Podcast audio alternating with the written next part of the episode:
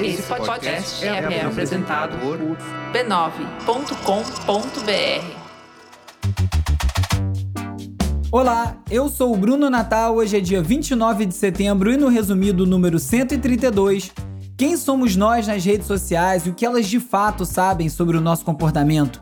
A gamificação da política e a politização dos games, o estranho mundo dos policiais influenciadores e muito mais. Vamos nessa, resumido. Resumido.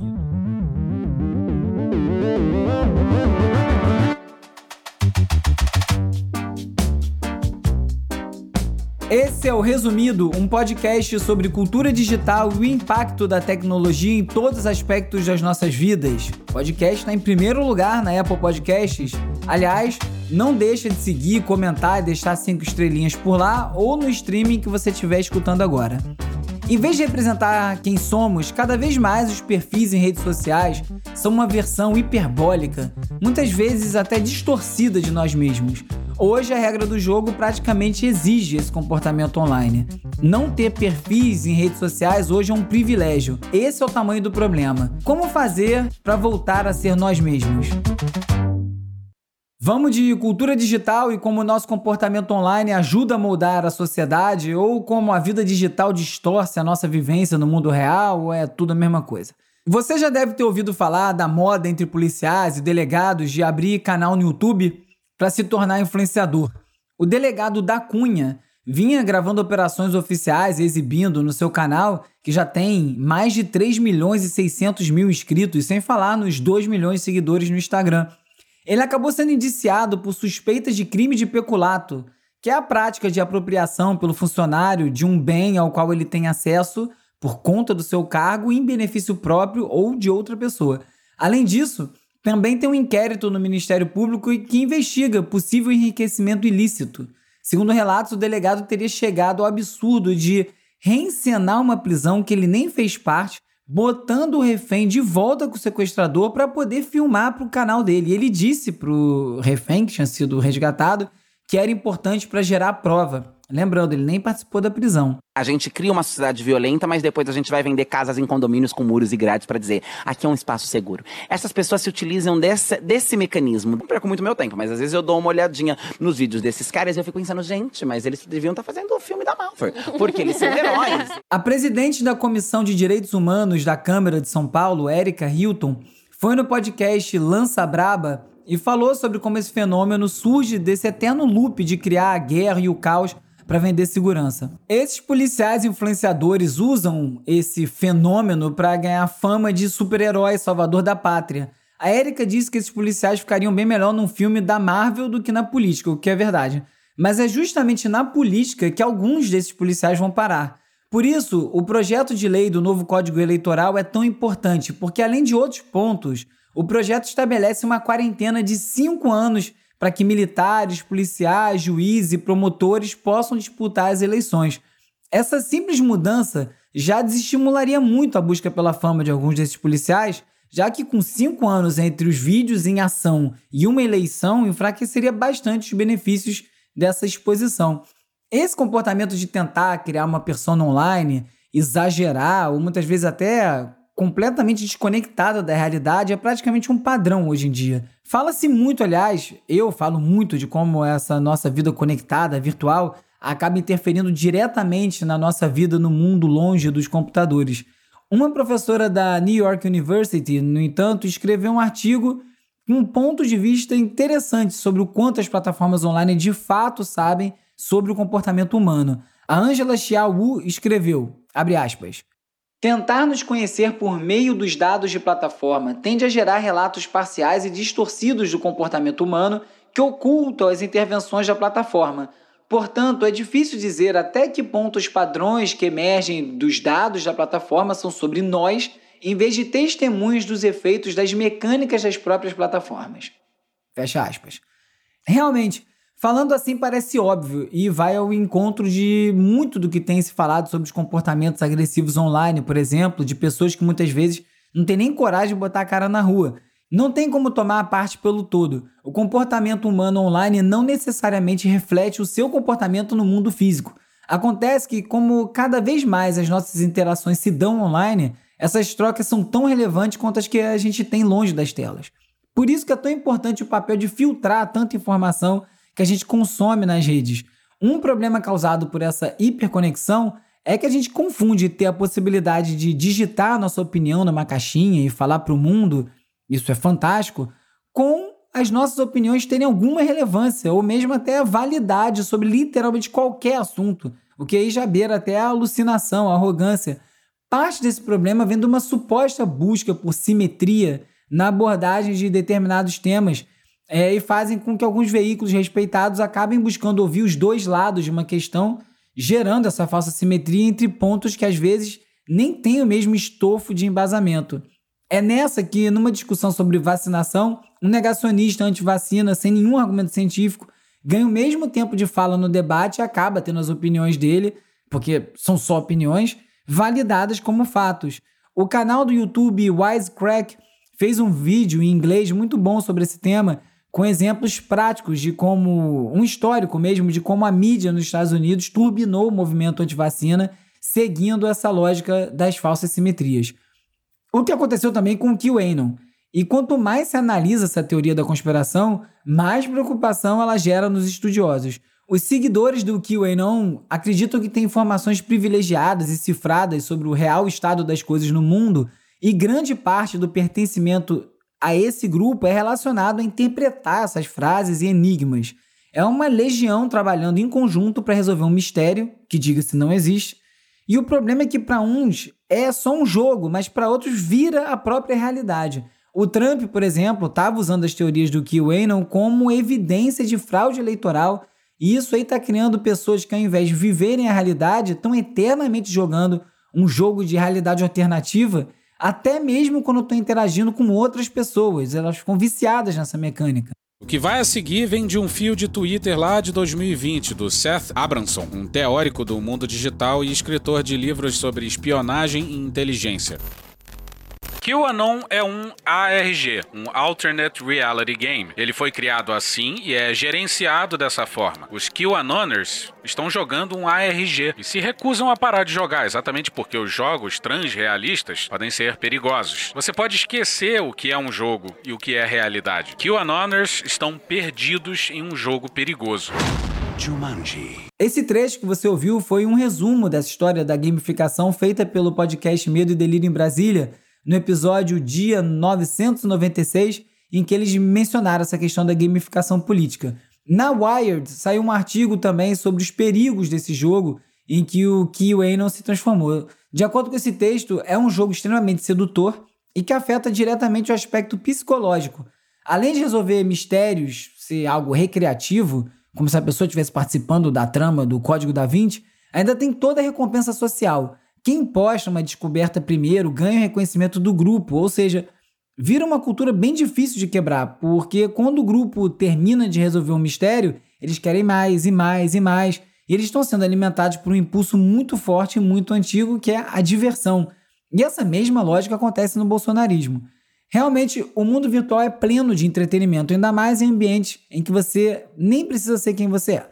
O Tecnoblog falou do fenômeno GTA RP, que explodiu ano passado no Brasil. O GTA RP é um mod do game GTA. Esse RP vem de roleplay ou interpretação de papéis em português e vem atraindo muita gente que quer criar uma vida completa dentro do jogo, com direito a emprego, tarefa, relações sociais, crime, tudo mais. A reportagem conta a história do Well, que é um cosplayer profissional na vida real e policial no GTA RP. Ele faz parte do servidor Cidade Alta, que é um dos mais populares, e para poder ser um policial no jogo, ele teve que ler uma cartilha enorme, o Código Penal, escrito nos mínimos detalhes, e testar todos os equipamentos antes de poder atuar nesse cargo. Além disso, ele tem que cumprir uma carga horária mínima por semana para poder continuar no trabalho, pelo qual ele é devidamente remunerado em moedas virtuais do jogo. O servidor Cidade Alta e alguns outros bem conhecidos fecham várias parcerias com empresas como o Banco do Brasil, que tem um prédio funcionando dentro do game, onde os jogadores podem até trabalhar, tem também um bar da Brahma, o Submarino tem uma loja por lá, o Tinder tem uma versão do jogo e a Jeep lançou um carro oficial na cidade. A produtora do GTA original, a Rockstar Games, não reconhece o RP como uma modificação válida, um mod oficial, mas também mantém silêncio para evitar a briga com os fãs da franquia. Porque nesse mundo virtual onde cada um pode ser quem quiser, qualquer lugar pode ser o que essa pessoa quiser também. É parte da cultura dos games fazer vista grossa para essas versões modificadas dos jogos, porque no fim das contas isso é sinal de popularidade do jogo. E como nem tudo é alegria nos games, uma matéria da BBC conta como extremistas estão usando os chats de videogame para espalhar discurso de ódio. Os pesquisadores encontraram discursos antissemita, racista, homofóbico em plataformas como D-Live, Odyssey e em jogos como Call of Duty e Minecraft. Depois dos jogos, essas conversas acabam migrando para o Telegram. Os pesquisadores também acharam mapas de roleplay, espaços não oficiais, como os do GTA que eu acabei de falar, com cenários como campos nazistas e campos de detenção chinês de uigures, estimulando que os jogadores matem essas minorias e outras barbaridades. E para os pesquisadores, a criação desses ambientes emulando eh, esses ambientes nos jogos pode normalizar esses comportamentos extremistas como se não fossem completamente absurdos. E o desafio, como sempre, é como conter esse tipo de criação e proteger os próprios jogadores. E falando sobre trabalho, a Passa fez um fio no Twitter destacando alguns pontos do livro Não Aguento Mais, Não Aguentar Mais, da Anne Helen Peterson, que analisa como os millennials se tornaram a geração burnout. Esses termos, hein, millennial e burnout, são muito bons, os publicitários adoram, mas essa análise se aplica a um espectro geracional bem mais amplo. A dica foi do Daniel Ferro, e o livro relaciona esse constante estado de estafa e de estar trabalhando o tempo todo com essa nossa obrigação de ter uma presença constante nas redes sociais. O New York Times contou como Israel teria usado uma metralhadora operada remotamente para matar cientistas do Irã. Parece até cena de filme sci-fi, mas é o que aconteceu mesmo. O Mohsen Fakhrizadeh, principal cientista do programa nuclear do Irã, foi assassinado por uma metralhadora equipada com inteligência artificial e que estava sendo controlado por alguém a quilômetros do local da ação. O assassinato do Fakizadeh foi um teste para esse novo equipamento. Já a BBC falou sobre a decisão de que a inteligência artificial não pode ser considerada inventora de novas patentes, de acordo com o Tribunal de Apelação do Reino Unido. As patentes atribuem propriedade de uma nova invenção ao seu criador. E essa discussão é essencialmente diz respeito à possibilidade de máquinas terem direitos. E sobre isso, a juíza Elizabeth Lang julgou que, como apenas uma pessoa pode ter direitos, uma patente é um direito legal que só pode ser concedido a uma pessoa. E isso é mais ou menos verdade, porque corporações foram criadas justamente para que pudessem ter direitos similares ao de uma pessoa, como é muito bem contado no documentário The Corporation de 2003. Tem no YouTube, assiste que vale a pena.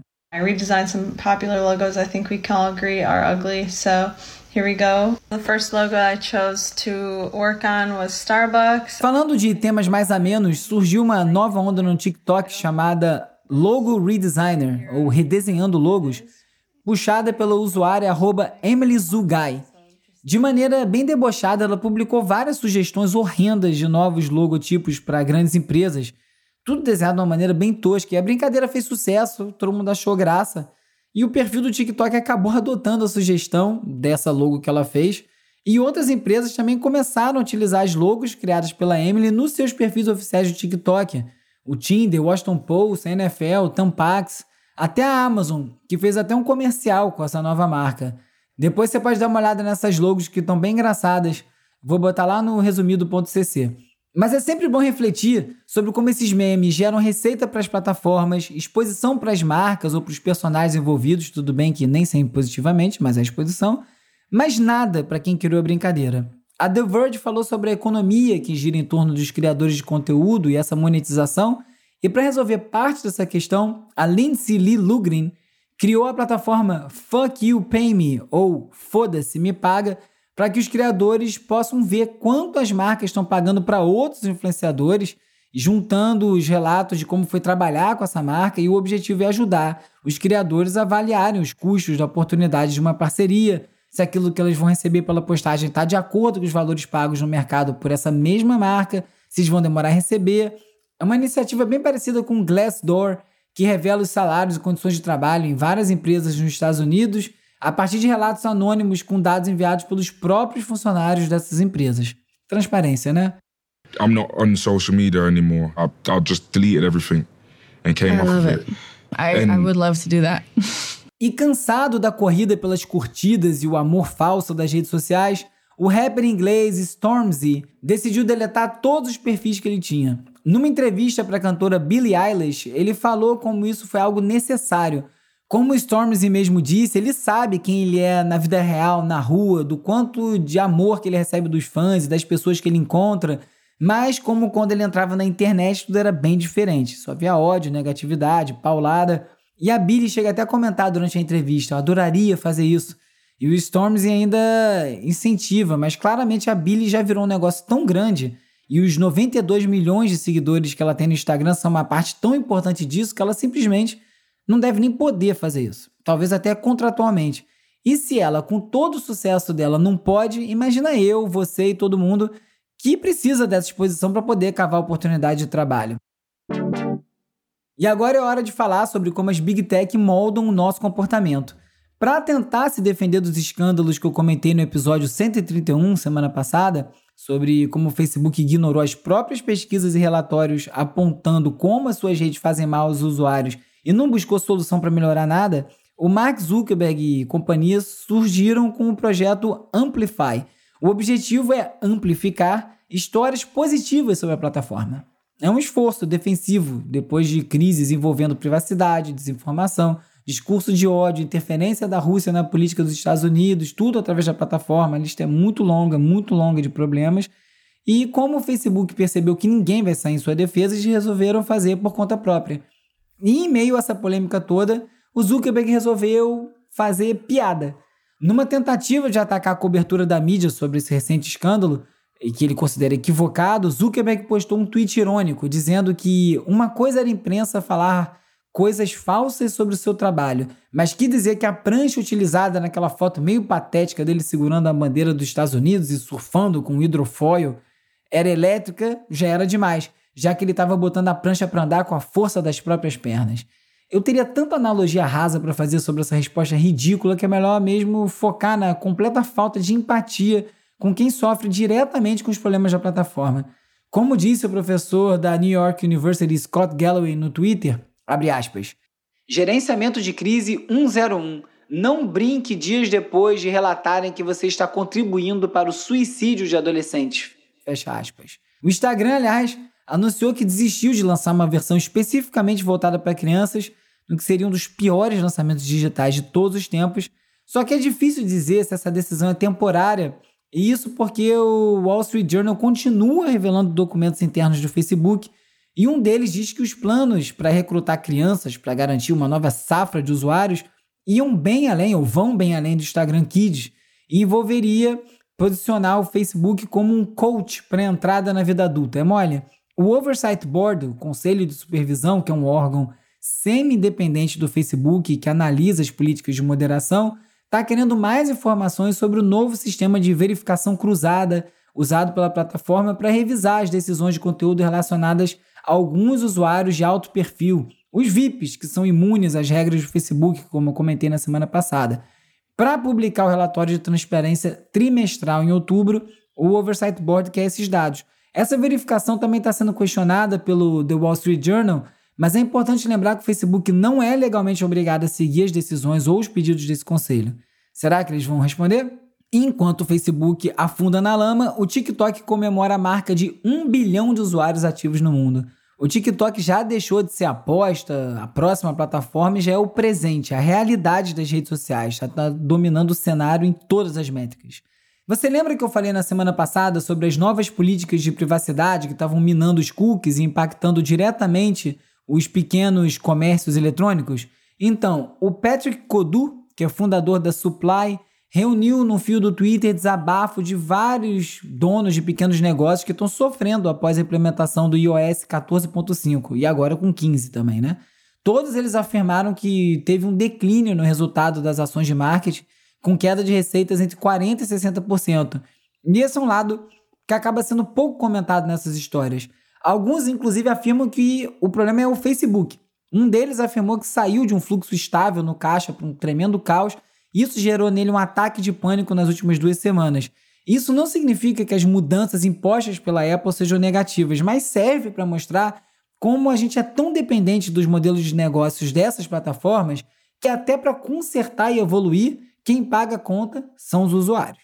A The Verge, citando uma reunião interna na Apple, disse que a empresa vai implementar uma política de vacinação para evitar testes frequentes entre os que não são vacinados, mas não se sabe ainda se a vacinação seria mandatória ou não. Aí nessa semana, o CEO Tim Cook mandou um e-mail para os funcionários falando que estão fazendo de tudo para identificar quem vazou essa e outras informações, e esse e-mail dele que também vazou, e que essas pessoas então não pertencem à Apple. Em outro revés para a Apple, a União Europeia tem planos de uniformizar as entradas de carregador para todos os dispositivos. O USB-C seria o formato obrigatório e a Apple, com seus periféricos ultra exclusivos, claro, é contra. A motivação da União Europeia é reduzir o lixo eletrônico e gerar economia para os consumidores, que não tem que ficar comprando 500 cabos. A Apple declarou que fica preocupada com o fato de que uma regulamentação possa sufocar a inovação em vez de incentivar, e que isso sim prejudicaria os consumidores da Europa e no mundo todo. Vamos ver. Segundo o Wall Street Journal, a Apple também está trabalhando num recurso que pode ajudar a detectar depressão e declínio cognitivo através dos dados como mobilidade, atividades físicas, padrões de sono, hábitos de digitação, entre outros. Criar um algoritmo capaz de identificar e diagnosticar algo tão específico não é fácil, mas a Apple diz que está otimista. O CEO do Twitter, Jack Dorsey, que é um grande entusiasta do Bitcoin, agora anunciou que a empresa liberou a funcionalidade para usuários receberem gorjetas na criptomoeda. Essa é a primeira vez que uma grande mídia social incentiva a adoção de criptomoedas dessa forma. O recurso está liberado globalmente para o sistema iOS e, na sequência, vai chegar também para os usuários do Android.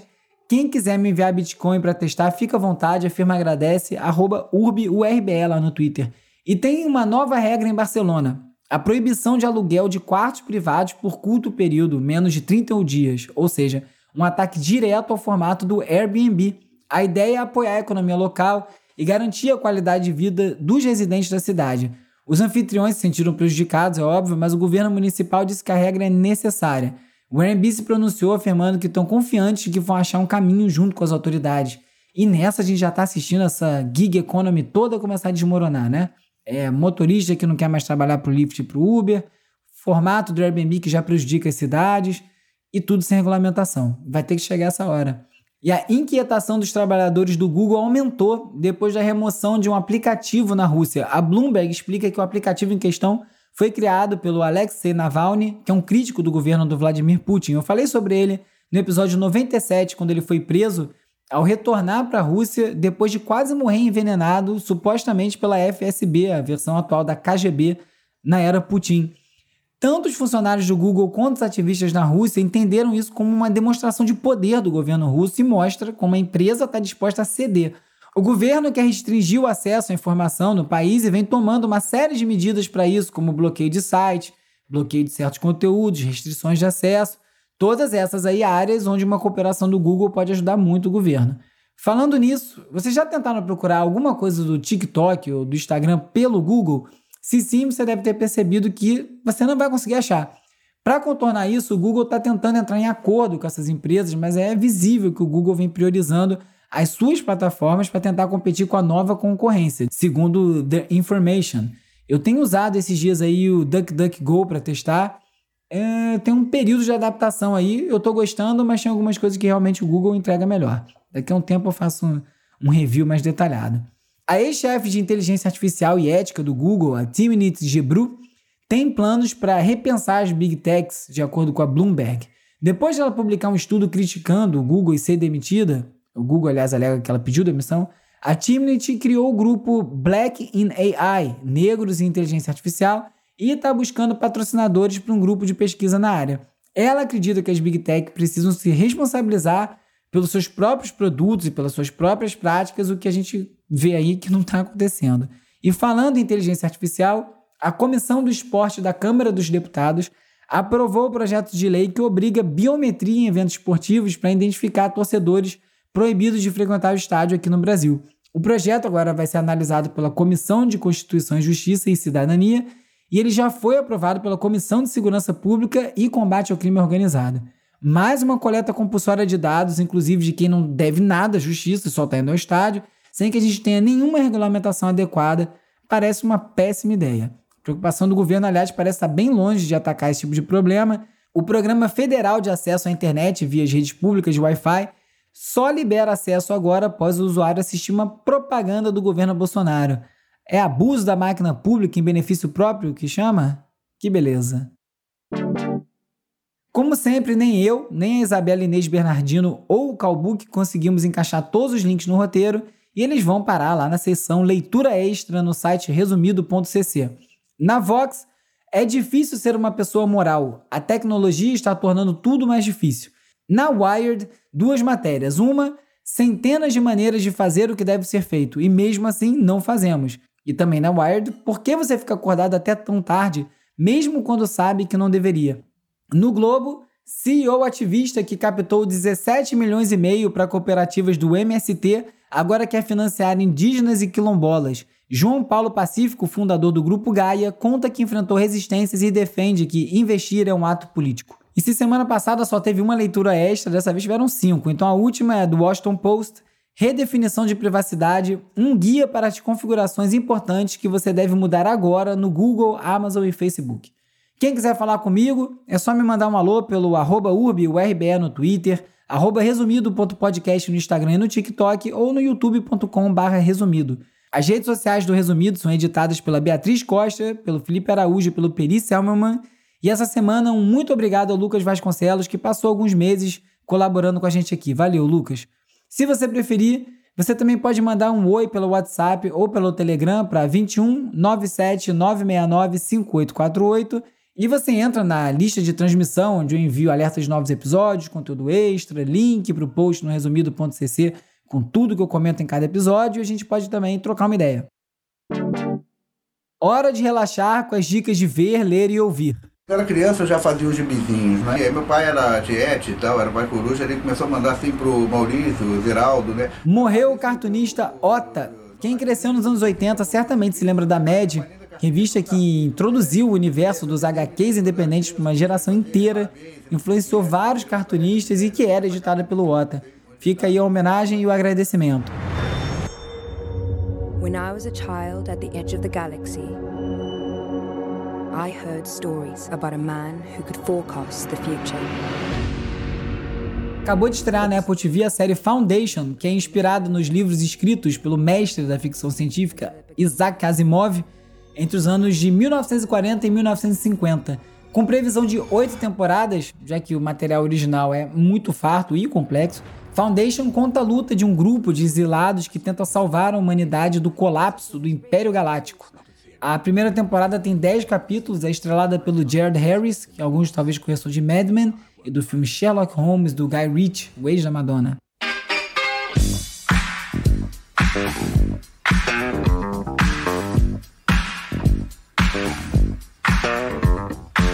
E nesse período em que viajar é quase impossível, ainda mais para bem longe, uma boa forma de ampliar os horizontes musicais é ouvindo coletâneas como a Habib Funk, do selo independente que tem esse mesmo nome, especializado em sons do mundo árabe.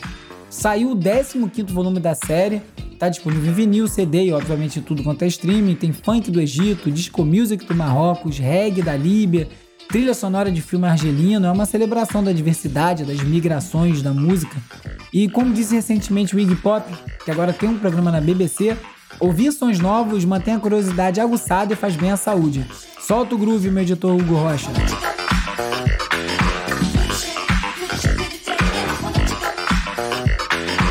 Nesse episódio você ficou sabendo como a distorção causada pelas redes sociais sobre nós mesmos tem nos afetado, do perigo dos policiais influenciadores e de como a gamificação da vida tem um aspecto central na politização. Você soube também que Barcelona está combatendo o Airbnb que o Twitter vai aceitar Bitcoin e que o Mark Zuckerberg fez piada com o escândalo enfrentado pelo Facebook e muito mais. Se você gostou desse episódio e gosta do resumido, não deixe de divulgar para mais gente. Poste nas suas redes sociais, usa o compartilhar que tem lá no player que estiver ouvindo. Manda para mais gente, é muito importante pro resumido essa divulgação no boca a boca. E eu agradeço demais.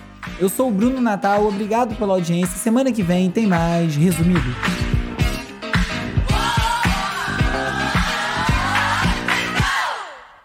Resumido. Resumido.